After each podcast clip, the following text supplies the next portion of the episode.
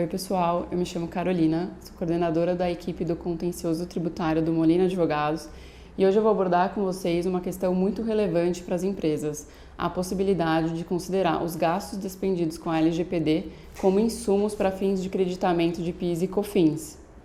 Recentemente, foi proferida uma decisão pela Quarta Vara Federal de Campo Grande que concedeu a segurança à empresa varejista do ramo da moda, ou seja, ela não é ligada ao setor de tecnologia, para reconhecer o direito à tomada de créditos de PIS e COFINS sobre os gastos com implementação e manutenção de programas de gerenciamento de dados, em cumprimento à determinação da Lei Geral de Proteção de Dados, conhecida como LGPD, veiculada pela Lei 3.709 de 2018. Essa decisão se baseou na obrigatoriedade contida na Lei de LGPD, em virtude da imposição de diversas obrigações em relação ao manuseio e à guarda de informações de clientes, fornecedores e colaboradores das empresas, determinando inclusive sanções administrativas e civis caso haja eventuais infrações contra a exposição de dados.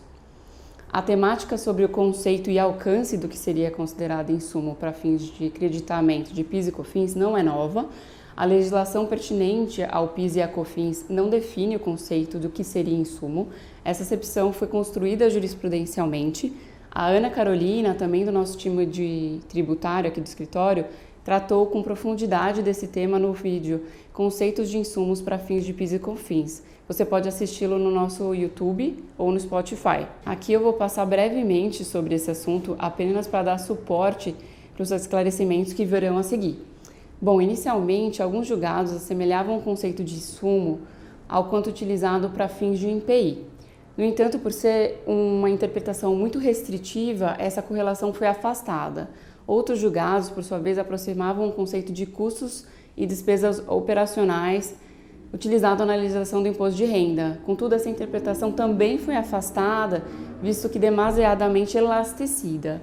Assim, a jurisprudência construiu o entendimento de que insumos, para fins de efeitos da legislação de PIS e COFINS, são todos os bens e todos os serviços sem restrição, que viabilizem o processo produtivo e a prestação de serviços e que neles possam ser direta ou indiretamente empregados e cuja subtração importe na perda substancial da qualidade ou a impossibilidade da prestação do serviço ou da produção. Atualmente, para ser passível de dedução, deve-se comprovar ser o bem ou serviço essencial ou relevante, Essencial é aquele bem ou serviço estrutural, inseparável ao processo produtivo ou da execução do serviço, de modo que a sua falta prive a qualidade ou suficiência.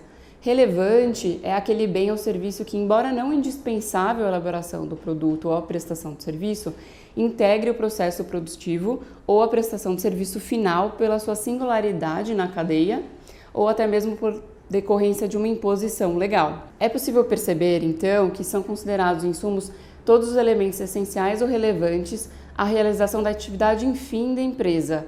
Esse entendimento ressoou pacificado no julgamento do recurso especial e repetitivo número 122170 do STJ. Até a própria Secretaria da Receita Federal tem considerado despesas obrigatórias como insumo, como exemplo, podemos citar o parecer normativo COSIT número 5 de 2018, que admite o direito ao crédito de PIS e COFINS sob gastos de EPI. No CARF também existem precedentes favoráveis considerando atividades obrigatórias como insumos. Em virtude desse entendimento, algumas empresas vêm ajuizando medidas judiciais justamente para demonstrar que, em virtude dos gastos com a implementação e manutenção da LGPD ser de cunho obrigatório, esses investimentos são relevantes e necessários para suas atividades fins, na medida em que precisam tratar os dados de seus clientes, fornecedores e colaboradores, sob pena de ter que pagar multa e serem responsabilidades civilmente, uma vez que a exposição desses dados pode gerar riscos para a coletividade.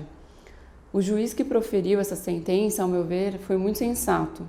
Isso porque ele pontuou que, por se tratar de um investimento obrigatório, ou seja, a empresa não pode optar por implementar ou não essas novas determinações legais, é, inclusive sob pena de sanção, os custos correspondentes devem ser considerados necessários e, em se aplicando às atividades fins da empresa, devem ser enquadrados como insumos. Essa sentença é a primeira sobre essa questão e demonstra a plausibilidade da demanda, a qual deverá ter sua trajetória de procedência confirmada nos próximos meses, sendo essa temática muito importante para as empresas. Isso porque envolve um montante significativo e deve trazer direito a crédito de PIS e COFINS. Para esse assunto, a impetração de mandado de segurança se mostra relevante na medida em que engloba economia considerável para as empresas, devido à tomada de crédito de 9,25% sobre os valores gastos por contribuinte no regime não cumulativo, sendo ainda que há a possibilidade de pedir restituição ou compensação dos valores indevidamente recolhidos. Outro ponto relevante é que essa medida não representa qualquer prejuízo ou risco, visto que não implica em condenação de honorários e custas judiciais, caso a empresa porventura não saia vitoriosa. Ou seja, garantir esse direito judicialmente apenas trará benefícios às empresas. Por fim, a gente não julga interessante a tomada desses créditos diretamente na via administrativa, em virtude do elevado risco de autuação por parte da Receita Federal. Bom, gente, era isso que eu tinha para falar para vocês hoje, era isso que eu tinha em mente. Caso qualquer dúvida tenha ficado, eu e todo o time do Molina, a gente está à inteira disposição. Um abraço até a próxima!